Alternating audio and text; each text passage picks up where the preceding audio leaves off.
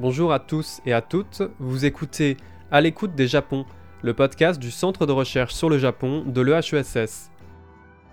Je suis Alexandre Garnier et je reçois aujourd'hui Masatoshi Inoue, doctorant à l'EHESS, pour retracer l'histoire du développement électronucléaire au Japon. Nous évoquerons tout d'abord dans cette émission comment s'est formée la proposition nucléaire civile dans l'après 45, puis ses développements jusqu'à nos jours, en se focalisant sur le discours des promoteurs de l'atome dans l'archipel. Je m'appelle Mastoshi Noé, je suis en troisième année de thèse à l'école des études en sciences sociales.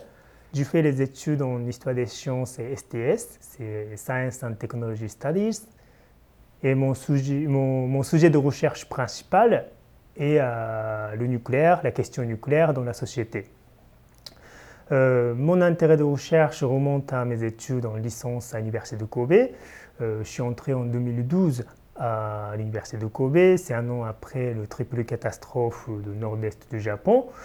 Les, souvenirs euh, de désastres étaient très très vifs dans la société à l'époque. à l'université, on a eu beaucoup beaucoup d'occasions de discuter cette question, les conséquences sociales, politiques, économiques de la catastrophe. Et c'est dans ce contexte que j'ai rencontré mon encadrant de l'époque, euh, qui s'appelle M. Euh, Togo Tsukahara, professeur de l'histoire des sciences. Et euh, j'ai appris, j'ai découvert les problèmes, la question provoquée par l'énergie nucléaire dans la société. Par exemple, la controverse des effets sanitaires, des radiations, traitement des déchets nucléaires, euh, dépendance économique de communautés locales. Tout ça, en fait, euh, c'est une manière d'étudier le nucléaire en tant qu'objet d'analyse, objet d'étude. Euh, c'est une approche d'histoire des sciences, STS.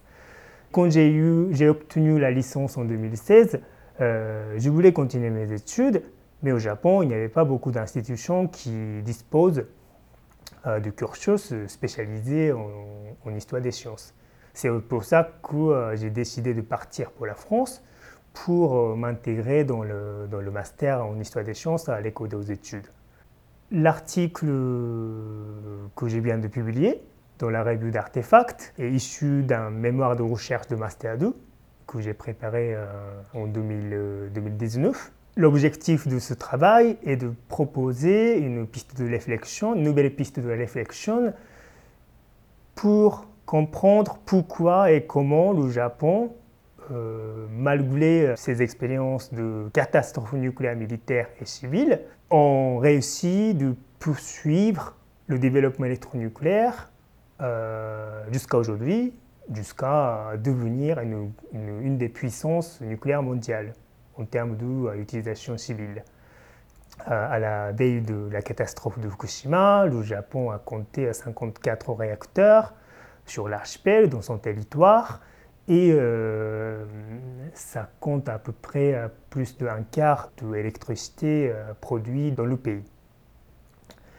Pour cela, en fait, euh, j'ai choisi le, cadre analytique proposé par les historiens des sciences et les historiens des techniques qui travaillent sur le nucléaire, notamment un travail de Gabriel Hecht sur la construction d'identité nationale dans le programme nucléaire français.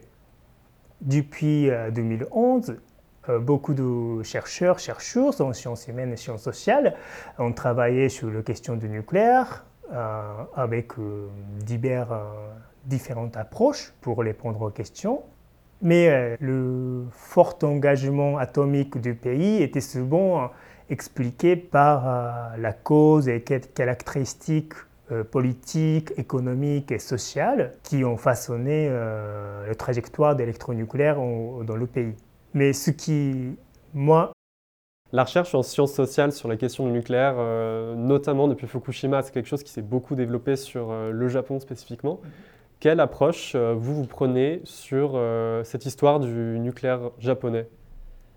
Vous avez raison, en fait, il y a beaucoup, c'est vrai, en fait, il y a beaucoup de littérature qui est déjà publiée sur, cette, le, question du nucléaire japonais. Et moi, ce que j'ai proposé, c'est en fait euh, mettre au cœur de l'analyse la technologie et les projets technologiques et les stratégies technopolitiques euh, autour du nucléaire. mon point de départ de, la problématique, c'est l'identité nationale de la technologie. Aujourd'hui, par exemple, ce n'est pas que le nucléaire, mais euh, projet spatial, projet de train grande vitesse. En fait, parfois, on entend euh, la technologie japonaise est supérieure qu'aux technologies d'autres pays, ou à technologie française, technologie chinoise, technologie russe. En fait, il y a, euh, il y a, une, il y a une sorte de, conception nationale de la technologie. Et ce que je m'intéresse, c'est quel, élément constitue ce type d'expression de discours de euh, nationaliste technologique à justifier quel choix politique et quel choix technologique? En fait, cette approche est inspirée par un travail de Gabriel Hecht, c'est un historien américain des sciences qui travaillait sur euh, euh, l'identité nationale du programme nucléaire français. Et les historiens des sciences et technologies ont déjà montré en fait les promoteurs euh, pro-nucléaires, comme les élites politiques, technocrates, l'industrie ou la presse, ont euh, cherché une sorte de leur propre manière de faire le programme nucléaire en y projetant dans le passé ou euh, en y projetant dans l'avenir. Plus précisément, mes problématiques, c'est au Japon, quel rôle les promoteurs ont attribué à l'atome, quel projet technologique a été mis en place avec, et notamment, comme j'ai évoqué tout au début, on fait la question de, des expériences de catastrophes nucléaires, militaires et civiles. En fait, ces expériences se situent dans les justifications ou dans une expression nationaliste nucléaire. Donc vous en avez rapidement parlé sur euh, les tragédies de 1945, euh, le bombardement de Nagasaki et d'Hiroshima. Euh, ces bombardements, ça participe à un particularisme japonais sur l'histoire du nucléaire, parce que c'est le seul pays qui a, qui a subi directement le nucléaire militaire sur son territoire national. comment le Japon, après cette tragédie, ces tragédies, a pu construire une proposition nucléaire civile qui a pu être acceptée et développée?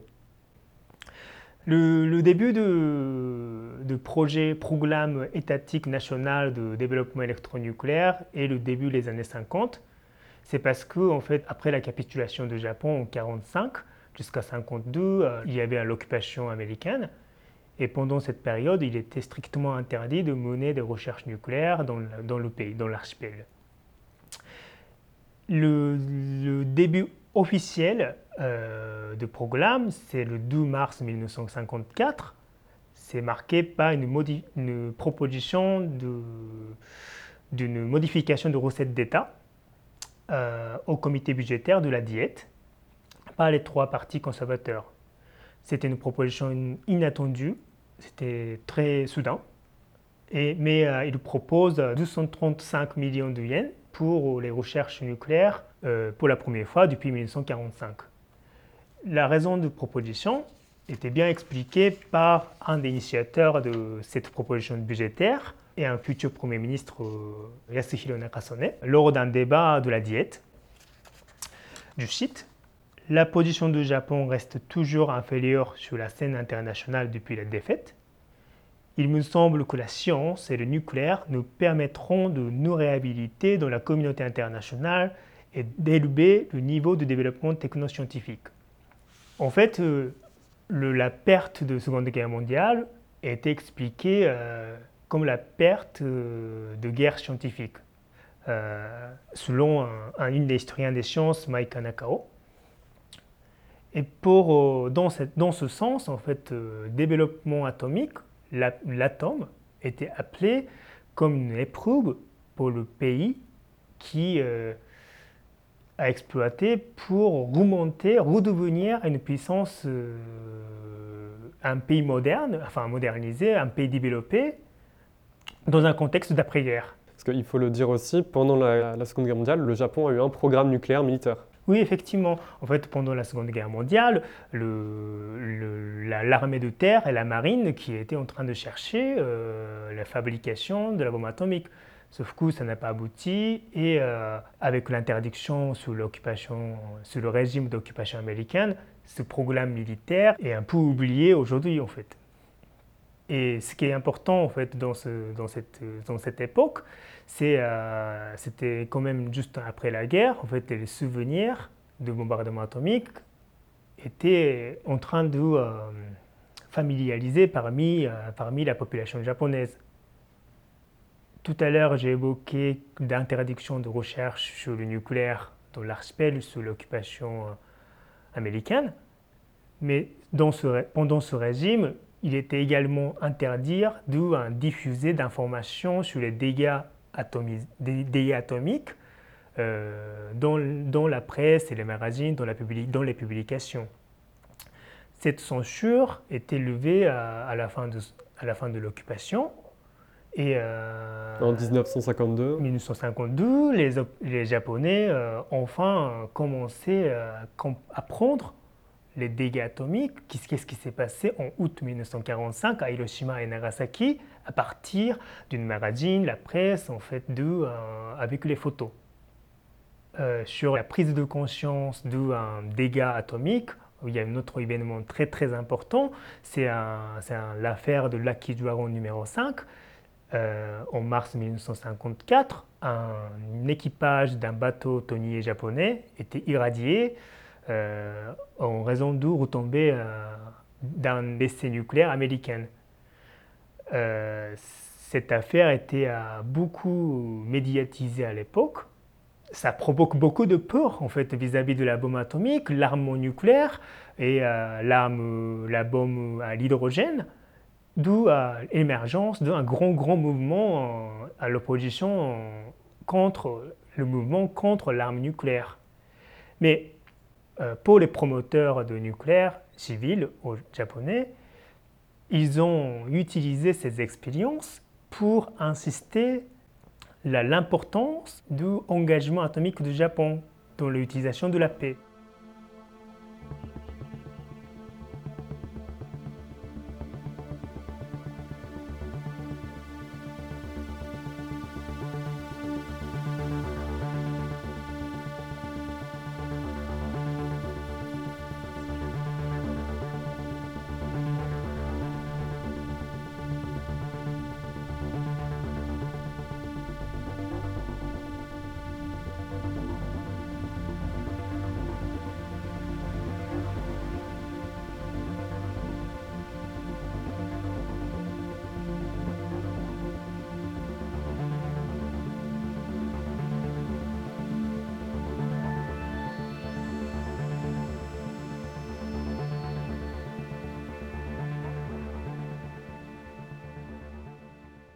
L'initiative de la proposition de budget pour les recherches nucléaires a fait un écho avec euh, la nouvelle stratégie américaine dans le contexte de la guerre froide.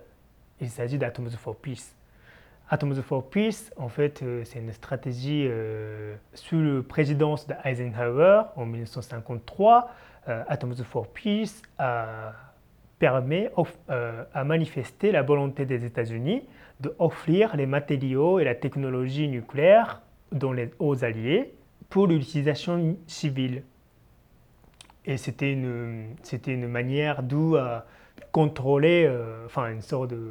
C'est une des aspects d'un euh, combat de hégémonie de la guerre froide. Et les États-Unis ont déployé une grande, grande campagne de publicité qui insiste euh, la signification pacifiste, l'importance, euh, une promesse radieuse de l'avenir euh, réalisée avec la technologie de l'atome civil dans, beaucoup de pays, y compris le Japon. cette promesse qui comprenait par exemple un avion à propulsion nucléaire, éradication des maladies, l'électricité abondante, euh, euh, on pouvait avoir un bel avenir avec la technologie nucléaire. C'était quelque chose de très très fort. Il y a un sondage notamment qui a été fait euh, en 56 et en 58 par les services de l'information américaine au Japon, qui montre par exemple que la part de la population japonaise considérant l'atome nuisible était passée de 70% en 56 à seulement 30 en, en 58.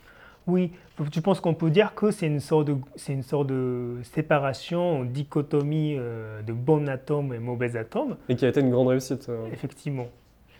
Et euh, dans cette continuité, en fait, de la mise en place de premiers réacteurs civils est interprété comme un grand pas, un grand pas, une grande étape de développement, le progrès national pour le venir dans la communauté internationale. Alors, on va y venir du coup sur ce premier réacteur. C'est euh, un réacteur expérimental, mhm. euh, donc qui n'est pas encore euh, dédié à une utilisation commerciale de l'énergie atomique. Est-ce que vous pouvez nous présenter du coup comment est-ce que ce projet a été transplanté au Japon et comment il a été reçu? Je pense que sur cette question, il y a pas mal de travaux qui ont déjà existé parce que c'est vraiment le premier réacteur atomique au Japon. Mais pour rappeler, en fait, c'est il s'appelle le Japan Research Reactor Number One, donc JRR1, euh, qui a commencé à son service le 27 août 1958. Et euh, c'était une euh, transplantation complète de la technologie américaine. Mais ce qui est intéressant, c'est que cette réussite était à félicité par la presse nationale en tant qu'une grande, grande réussite nationale. Alors que euh, c'était encore une expérimentation, il n'a pas encore une capacité de produire de l'électricité. C'était juste euh, tout au début de l'histoire, de l'étape de, de, développement. Il y a un chronique, il y a une chronique d'un quotidien, grand quotidien national d'Asahi Shimbun qui est assez intéressant, je vais citer pour ce moment de réussite de JRR1, l'aube de l'ère atomique a été marquée malheureusement par l'explosion des bombes atomiques, et ce sont les Japonais qui ont reçu ce baptême atroce pour la première fois dans l'histoire de l'humanité. Toutefois, le second feu est allumé dans ce pays en tant que flamme de la paix alors qu'il s'agit d'un réacteur américain. En fait, ce qui est très, ce qu'on peut observer ici, c'est comme on a, on a, évoqué tout à l'heure, c'est une, une, dichotomie de bons atomes et mauvais atomes, et aussi le réussite, le développement atomique est associé pour le, le, le, développement national. Alors il y a un deuxième projet euh, atomique civil qui euh, se situe très bien dans cette, euh, cette, cette sphère nationaliste technologique. C'est le troisième réacteur nucléaire, du coup, qui est un, réacteur qui, qui est supposé être euh, le premier réacteur japonais fait par les Japonais. On est en 62 donc. Et est-ce que ce réacteur est vraiment euh, cette réussite nationale euh, qui est déclarée? Oui, en fait, s'intéresser à la technologie nucléaire nous conduit en fait de étudier le réacteur qui était jusqu'à là qui n'était pas pas hyper bien connu en fait. C'est le réacteur Japan Research Reactor numéro 3, c'est JLR 3. Euh, mais en fait, il a un nickname, c'est plus communément appelé Kokusan Ichigoro, donc littéralement, c'est le réacteur national numéro 1. Euh, cette pile atomique était conçue, dressée, fabriquée par les constructeurs locaux. Et euh, son divergence, la mise en service, était le 12 septembre 1962 la comparaison par rapport au JRR1 qui est assez intéressant parce qu'en fait cette fois la félicitation est assez similaire, mais pour le JRR3 il y a un côté euh, nationaliste dans le sens où par exemple euh, le Yomiuri Shimbun c'est notre quotidien euh, plutôt conservateur qui, évoque le, le feu nucléaire national est allumé. Et le Mainichi Shimbun, le quotidien généraliste, euh, a même avancé la prochaine tâche pour le Japon et la construction d'un réacteur national qui produit l'électricité. En fait, ces deux premiers réacteurs sont très intéressants parce que c'est à ce moment-là, non seulement les promoteurs nucléaires, mais aussi la presse ont contribué à faire le lien entre la nation japonaise et l'atome sur l'arène publique.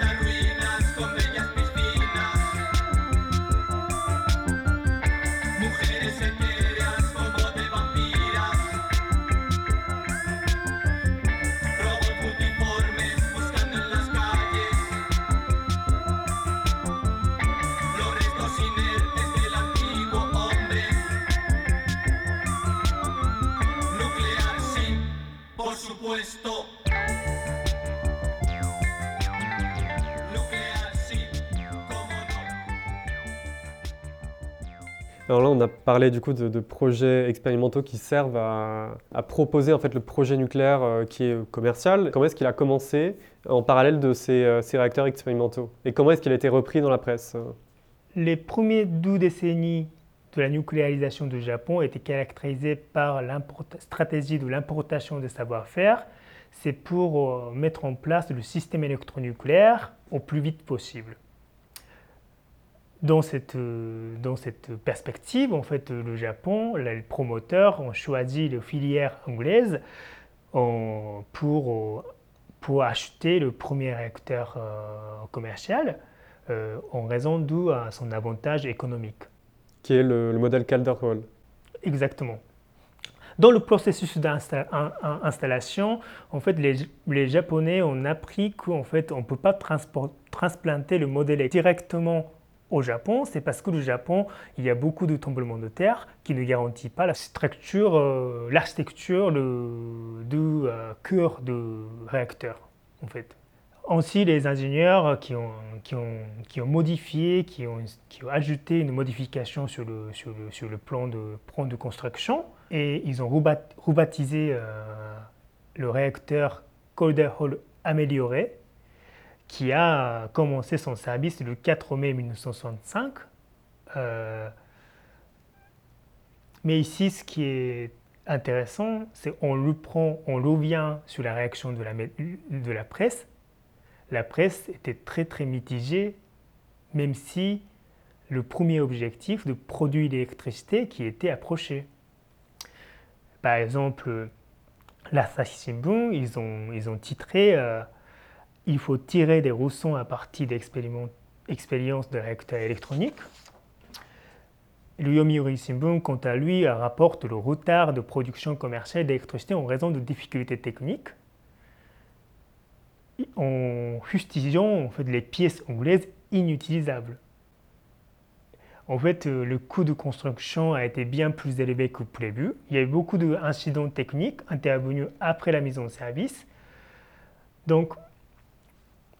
Euh, le, moment de, la, le moment de la mise en service de premier réacteur britannique, euh, d'origine britannique plutôt précisément, pouvait être interprété comme par exemple la fin d'une sacralisation de développement atomique par rapport aux premiers, les deux réacteurs expérimentaux que j'ai évoqués, et une sorte de montée de pragmatisme économique pour faire contribuer la croissance économique du pays.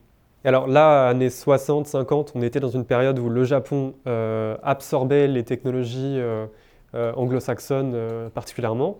la deuxième période, qui est plutôt les années 70, on entre dans une phase plutôt de développement de, de ce nucléaire pour, pour le faire entrer dans le mix énergétique national.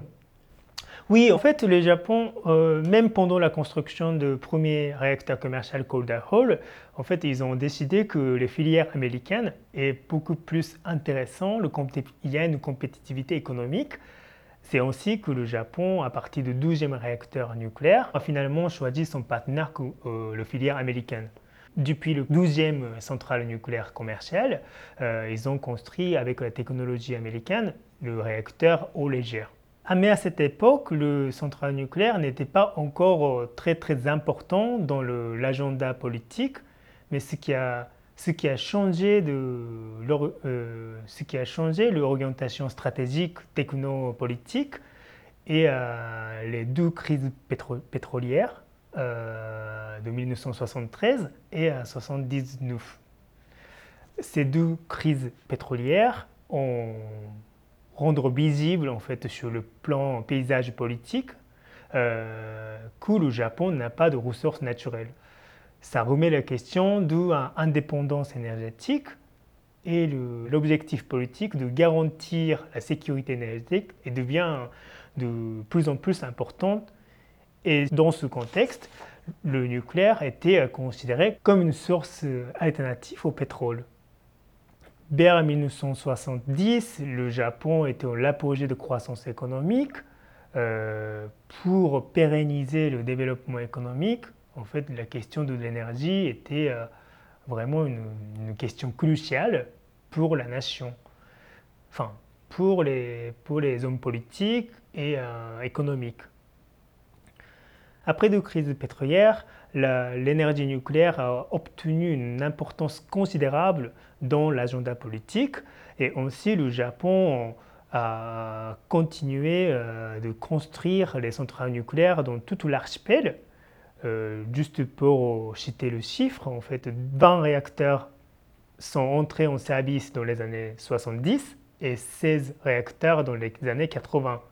C'est-à-dire que euh, deux réacteurs sont mis en service par an, à peu près, et c'est une cadence assez rapide pour le développement et nucléarisation du pays. Et c'est une des raisons pour laquelle le Japon devient une des puissances nucléaires civiles en matière d'où un nombre de réacteurs et la capacité de production électronique un des moments euh, tournants, enfin un tournant est marqué par euh, l'accident nucléaire euh, de Mile Island aux États-Unis le 28 mars 1979.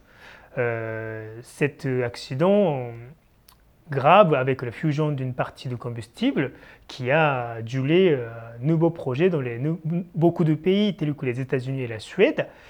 Et pour le Japon, ce n'était pas un accident de l'autre pays, c'est parce qu'à euh, l'époque, il y avait 18 réacteurs existants, et sur le 18, 17 réacteurs étaient importés depuis les États-Unis. Donc cet, accident ravive le débat sur les dépendances technologiques du pays, qui a relancé de chercher un développement indépendant dans le domaine électronucléaire. Et ça fait un écho avec euh, sécurité euh, énergétique et indépendance technologique si c'est convergé dans la stratégie de l'innovation et l'appropriation de la technologie.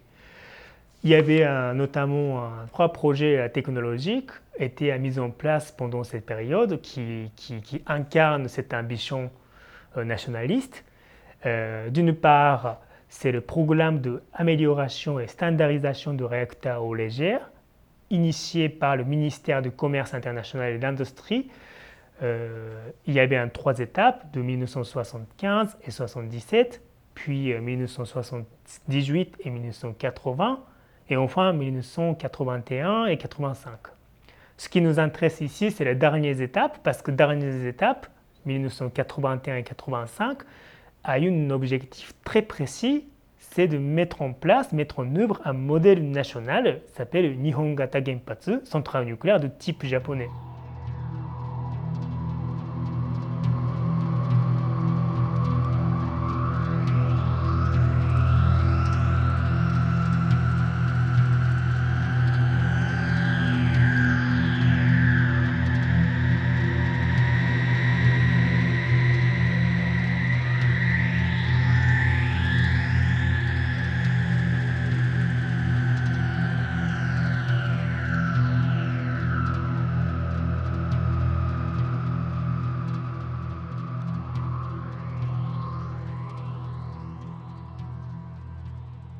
Cette, euh, cette, ambition de mettre en place un modèle national n'a pas abouti, en fait, qui a été remplacé par un projet de co-développement nippo-américain, d'où la mise en œuvre le deux types de réacteurs eau légère, s'appelle Advanced Boiling Water Reactor et Advanced Pressurized Water Reactor.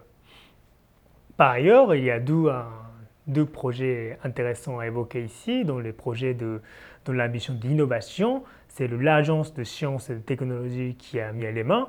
C'est le Fugain, c'est le prototype de réacteur thermique avancé. C'est l'objectif, c'est réutiliser, recycler le combustible MOX, c'est combustible fabriqué à partir d'oxyde de plutonium et d'uranium. Le prototype de réacteur thermique avancé, ATR, euh, c'est euh, c'est vraiment une incarnation de l'intérêt national d'un pays qui n'a pas de ressources naturelles, selon les élites politiques, économiques. Et euh, qui était développée sous le slogan de développement indépendant, Jishu Kaihatsu. Et cette installation est conçue spécifiquement au Japon pour oublier une possibilité d'utilisation de plutonium en tant que carburant. Toutefois, en fait, euh, bien sûr, quand mettre en place un nouveau modèle de réacteur, c'est un grand, grand projet qui a besoin de beaucoup de financement et beaucoup de temps et beaucoup de personnel.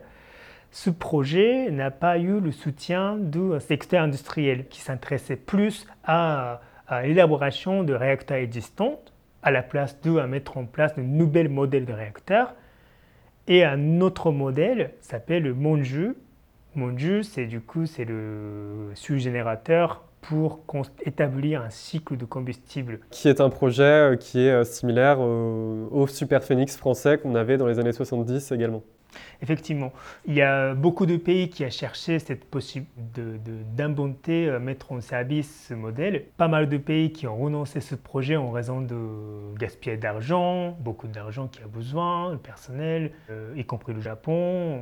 Le désir au Japon d'inventer le sous-générateur, établir un cycle de combustible nucléaire usé, était manifesté depuis les années 50, c'est-à-dire que tout au début de nucléarisation du pays, cette ambition se matérialisait dans le projet euh, de la construction de Monju, le prototype, en 1985.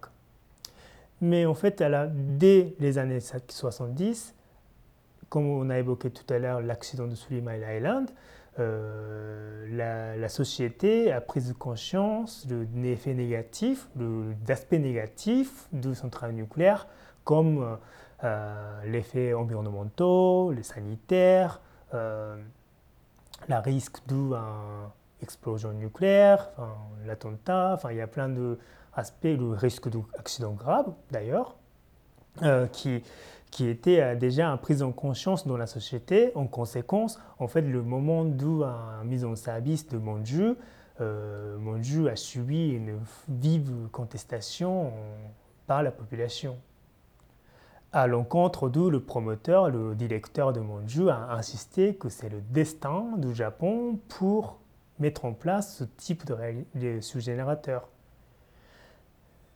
Ce qui est, intéressant, c'est que finalement, ce, type, ce, réacteur, Monju, n'a pas réussi de euh, fonctionner bien euh, depuis. C'est-à-dire que euh, la première divergence de Monju, c'est le 5 avril 1994. Mais depuis, cette installation connaît une suspension intermittente suite à de nombreux problèmes techniques et aussi il a connu un grand accident d'où un fuite de sodium. On y reviendra en 95. Euh. Voilà, exactement. Konnichiwa, minasan. Boku, plutonium no Pluto-kun desu. Douka, yoroshiku. なぜこんなことをしたかって言いますとねプルトニウムは皆さんにまるでお化けみたいに考えられているそうなんじゃないかなって思うからなんです。皆さんは僕について何かよくわからない恐ろしいってイメージを持っていらっしゃいませんか？Vous avez parlé de Three Miles Islands et en 86, il y a évidemment l'autre euh, catastrophe euh, nucléaire mondiale qui est celle de Tchernobyl. Et à l'été 86, euh, on a un sondage qui est fait dans l'Asahi Shinbun qui révèle que pour la première fois, du coup, cette opposition au nucléaire civil est supérieure au support de l'atome japonais. Oui, je pense que les années 70 et les années 80, ce qui était important, c'est la montée des critiques ou le sentiment antinucléaire euh, dans la société. Et cela, en fait, bien dû à l'accident, l'expérience d'accident. Mais pour les promoteurs nucléaires, par exemple, ce qui est intéressant, c'est qu'après le Tchernobyl, moi j'ai trouvé une sorte de brochure de secteur qui disent que en fait, euh, c'est parce que c'est le réacteur soviétique qu'il y avait un accident dans notre pays, dans, notre, dans nos réacteurs, ça ne peut pas arriver parce qu'on euh, n'est pas le modèle soviétique. Il y a une sorte de... Je pense que c'est une sorte de différence. Bien sûr que c'est une différenciation qui a, qui était, qui a observé euh, avec d'autres pays euh, nucléarisés, mais cette différenciation, cette différenciation, distinction a contribué une partie de la, la, conception nationale, c'est-à-dire que l'identité nationale, c'est le nucléaire japonais qui ne connaît pas, qui ne connaissera pas euh, les accidents, parce que c'est le, c'est le, c'est les Japonais en fait. Mais donc on y vient dans les années 90, c'est une période euh, plutôt de vide pour euh, le nucléaire japonais. Il y a moins de centrales qui, qui sont construites, on manque de projets pour l'industrie et surtout il y a un certain nombre d'incidents qui, qui parfois comportent des victimes techniciens et ingénieurs nucléaires qui font qu'il y a une, réelle crise au sein du nucléaire japonais. Ouais, pour se rappeler euh, pour la justification des promoteurs nucléaires, c'était en fait euh, le nucléaire est maintenant indispensable pour la croissance économique. C'est notamment pour continuer ou pérenniser la croissance économique. Mais en même temps, comme on a, parlé tout à l'heure, en fait, l'accident, le, les incidents techniques qui a conduit, qui a fait émerger le sentiment, la méfiance vis-à-vis -vis des centrales nucléaires, de l'énergie nucléaire dans la société. Et ça, euh, ça fait effectivement une, ça, ça contre, contrecarré en fait de plus en plus en fait de, euh, de, euh, de, de l'avancement l'avancement de programmes en fait c'est de plus en plus difficile à construire une nouvelle centrale dans l'archipel et et à projeter en fait de l'image de progrès dans le, dans, le, dans le réussite, dans le développement électronucléaire. Aussi, les années 90, en fait, euh, le secteur nucléaire connu vraiment un véritable ralentissement en termes la construction de nouvelles centrales nucléaires. Et, et ça, il y, a, plusieurs raisons. En fait, c'est pas la première raison, ce qu'on a parlé tout à l'heure, c'est la méfiance des populations, mais aussi la, la fin de, le Japon, l'économie japonaise est entrée une longue stagnation à la fin des années 90 et à libéralisation du marché électronique qui a, qui a, forcé, qui a mis l'énergie nucléaire jusqu'à là qui était assez protégée par l'État pour mettre en concurrence avec d'autres sources euh.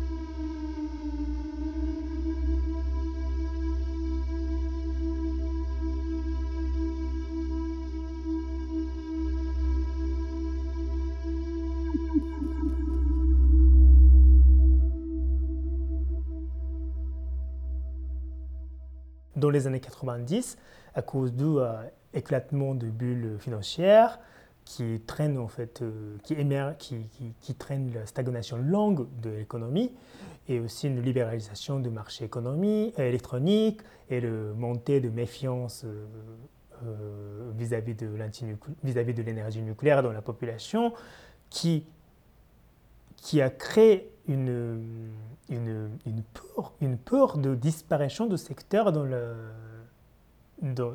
parmi les promoteurs nucléaires japonais. Tout simplement, on ne peut plus construire une nouvelle centrale. Euh, comment on peut maintenir le niveau de technologie euh, sans expérience? Et c'est à ce moment-là qu'en fait, il y a une nouvelle, on, peut, dire qu'il y a une, une nouvelle euh, étape de changement de l'ambition technopolitique, c'est après l'importation et l'appropriation innovation, c'est le, le, le, moment de exportation. Encore une fois, en fait, cette, cette initiative fait un écho avec une initiative américaine.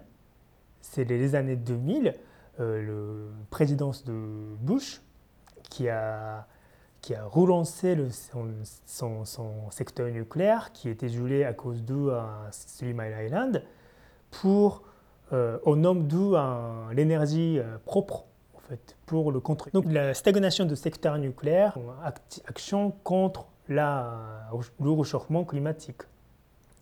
qui s'appelle euh, la renaissance nucléaire. Dans ce phénomène, les pays nucléarisés, déjà nucléarisés, commencent à chercher de nouveaux marchés pour vendre leur technologie et des pays émergents sont intéressés par l'installation d'un parc électronucléaire sur leur territoire pour poursuivre les croissances.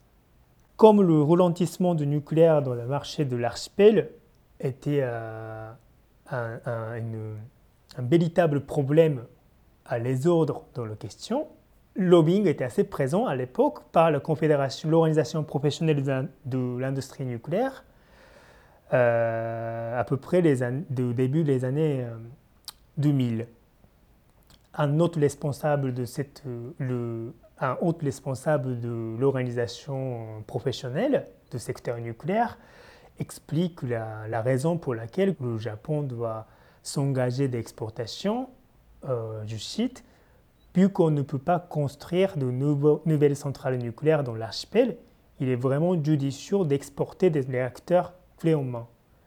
Si l'industrie nucléaire japonaise devient contractant principal dans des projets des pays importateurs, l'exportation de la technologie nucléaire doit par ailleurs permettre de sortir de la stagnation et provoquer la renaissance nucléaire dans l'archipel.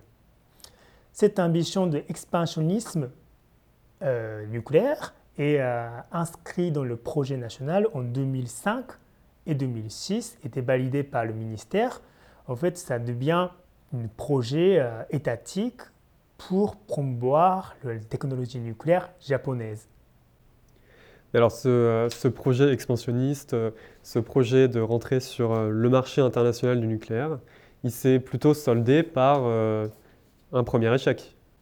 Oui, en fait, en fait, vendre les centrales nucléaires n'est pas si facile que, les Japonais étaient pensés, dans le sens où euh, la première tentative euh, des Japonais de vendre ces centrales nucléaires aux étrangers, c'était en 2009 aux Émirats arabes unis.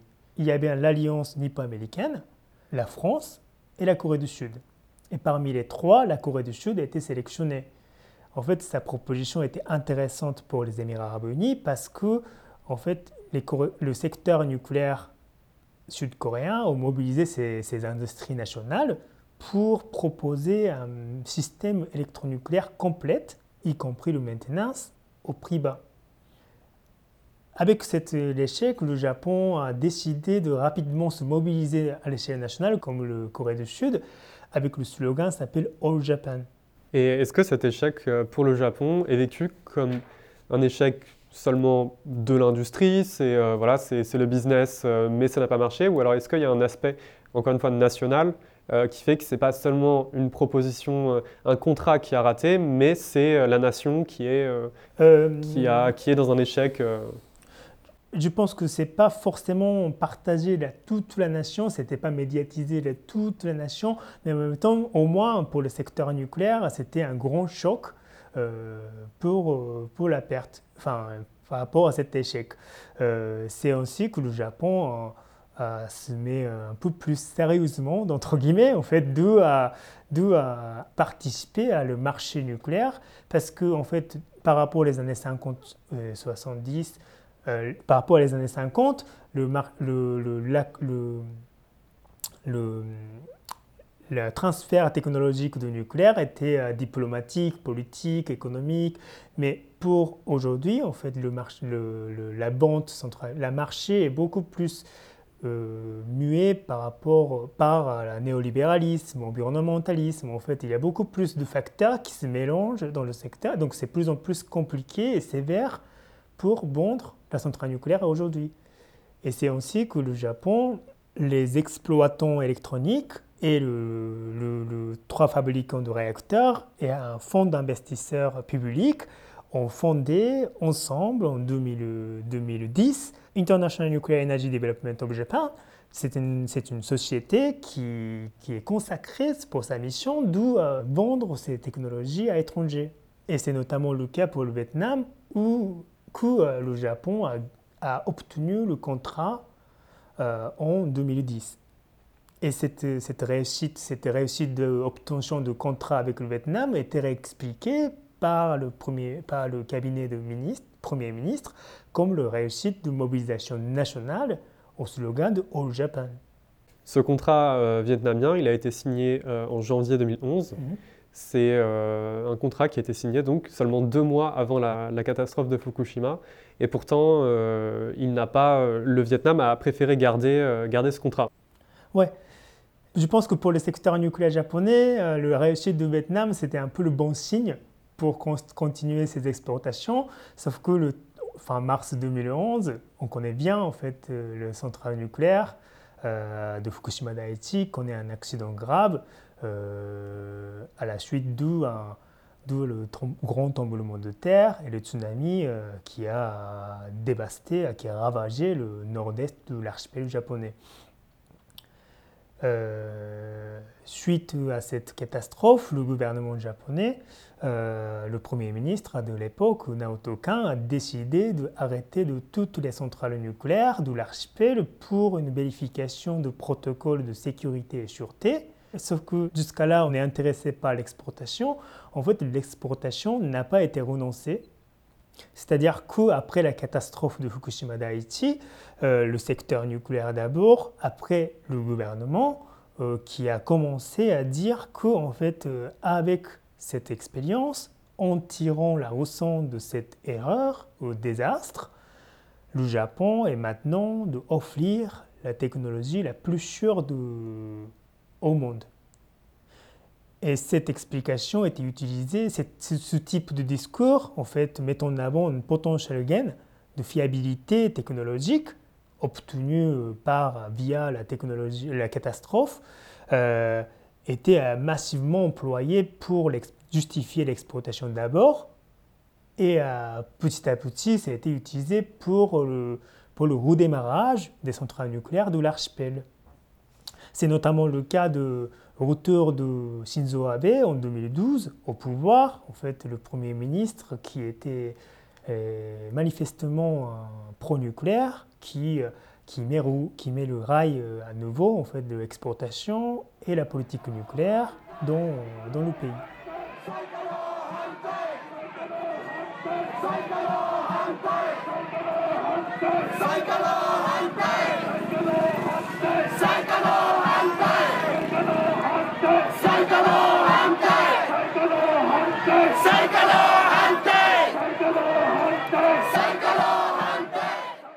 Il y a une commission, notamment en 2013, euh, qui est euh, attachée au ministère de l'économie, du commerce et de l'industrie, qui, euh, donc a été, créée pour l'après Fukushima, pour ne pas refaire les mêmes erreurs, etc.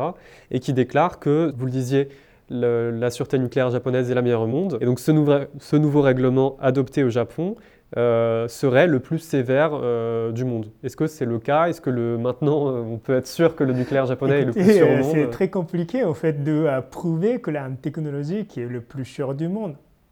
C'est ça qui en fait conduit, enfin je pense que c'est ça qui est intéressant à analyser. En fait, cette, cette, cette l'apparition de nouveaux types de discours est basée sur une expérience de la catastrophe parce qu'avant, bien sûr, que le Japon euh, a été fier de sa, euh, supériorité technologique qui était effectivement présente euh, dans le secteur nucléaire, mais la mise en avant, la, la, sûreté, le plus sûr, enfin le, niveau le plus sûr de la technologie, c'est vraiment lié par rapport à la gravité ce qu'on a eu de la catastrophe, et ça fait un écho et euh, on peut même dire que, par exemple, le, promoteur nucléaire japonais a, approprié l'expérience pour, encore une fois, justifier la continuation du marché atomique euh, après la catastrophe. Pour le Shinzo Abe, euh, le Japon doit contribuer à renforcer la sécurité nucléaire dans le monde en partageant les expériences et les leçons de l'accident de la centrale nucléaire de Fukushima Daiichi et le gouvernement s'efforce d'offrir la technologie la plus sûre dans le monde. Et alors, depuis 2013, euh, depuis 2014, euh, cet après Fukushima, est-ce qu'il y a des nouveaux, euh, nouveaux éléments qui sont apparus dans, dans ce paysage nucléaire japonais? Je pense que le plus grand changement, c'est en fait la fin de l'administration de Shinzo Abe, qui était, de, enfin, qui, est au pouvoir, qui était au pouvoir depuis 2012 jusqu'à jusqu'à 2020. Mais le Parti libéral démocrate, PLD, qui est toujours au pouvoir, et la politique nucléaire n'a pas encore montré le grand changement d'orientation. Mais au moins 12 éléments qui peuvent peut-être euh, ici euh, euh, intéressants à suivre. D'une part, en fait, tous les projets que le Japon voulait s'engager, tous les projets d'exportation que le Japon voulait s'engager, étaient soit mis à l'arrêt, ou à renoncer. Donc en fait, le Japon actuellement, enfin, comme, comme j'ai montré, en fait, depuis les années 90, le Japon s'est efforcé d'exporter les centrales nucléaires, mais jusqu'à aujourd'hui, en fait, il n'y a pas, il n'y a pas encore un, exemple ou un cas que le Japon a réussi de construire la centrale nucléaire complète à l'étranger. D'autre part, euh, toute une évidence, le démantèlement de réacteurs endommagés dans centrales nucléaires, euh, des murs euh, euh, montre de plus en plus une difficulté technologique qui, n'est pas, qui n'est pas quelque chose de très très facile en fait euh, à les autres. Finalement en fait le projet une sorte de plan de démantèlement proposé par le TEPCO et le gouvernement qui a prévu le fin de démantèlement c'est entre les années 2040 et 2050 et mon travail que j'ai proposé ici je parle d'ici, c'est en fait de proposer de suivre la construction, le récit euh, d'une construction nationale, nationale de la technologie nucléaire.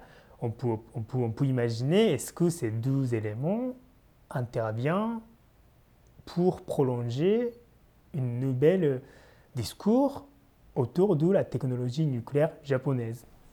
Alors pour conclure cet entretien, vous avez une thèse euh, actuellement, vous en avez rapidement euh, parler en introduction de, cette émission sur euh, le nucléaire français et sur le, lien qu'il ferait avec les, victimes euh, de 45, des bombardements, sur cette mémoire euh, par rapport à une histoire du nucléaire français. Est-ce que vous pouvez nous en dire plus sur les, directions que, que, ça prend?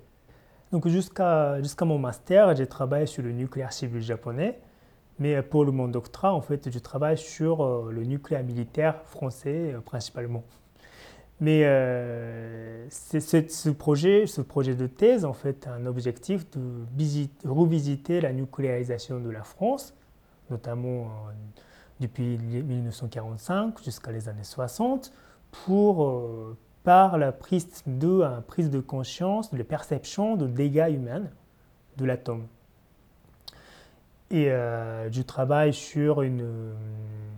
Je suis en train d'étudier les les présentations de bombardements atomiques ou l'explosion atomique ou l'apocalypse nucléaire euh, pour, pour, euh, pour étudier l'existence de l'ignorance de, de, la liste de dégâts humains.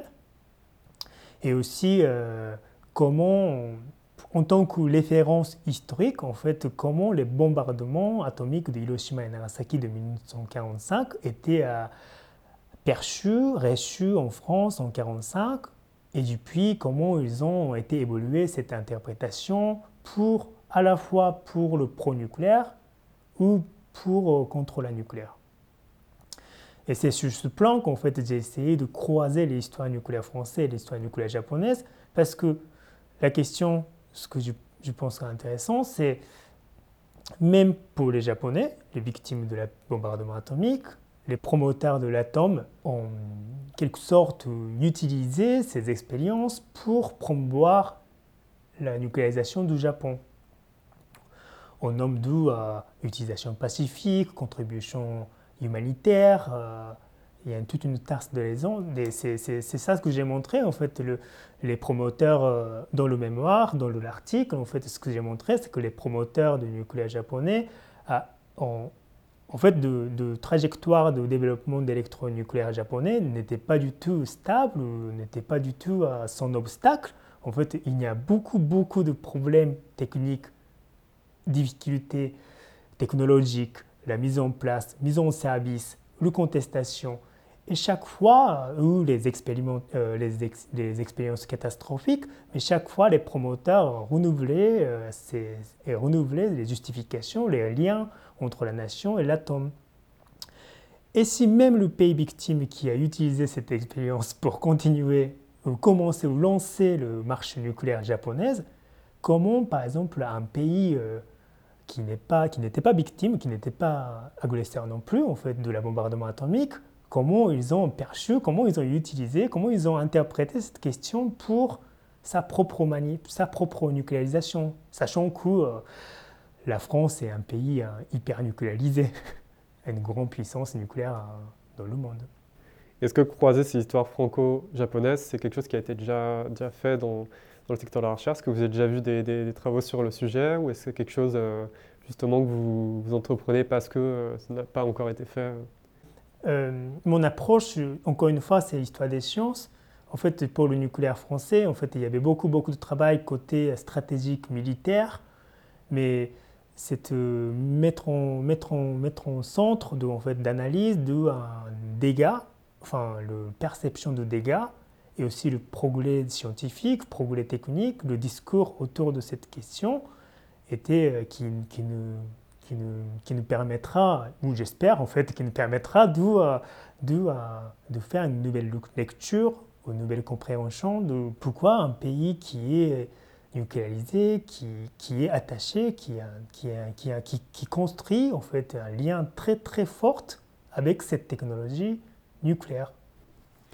Merci Masato Inoue. Euh, je rappelle le titre de votre article qu'on peut retrouver donc en libre accès euh, sur Internet euh, dans la revue Artefacts. Ça se nomme L'invention du nucléaire japonais, l'évolution du rapport entre la nation et l'atome au prisme des ambitions technopolitiques de l'archipel. Merci à vous. Merci beaucoup.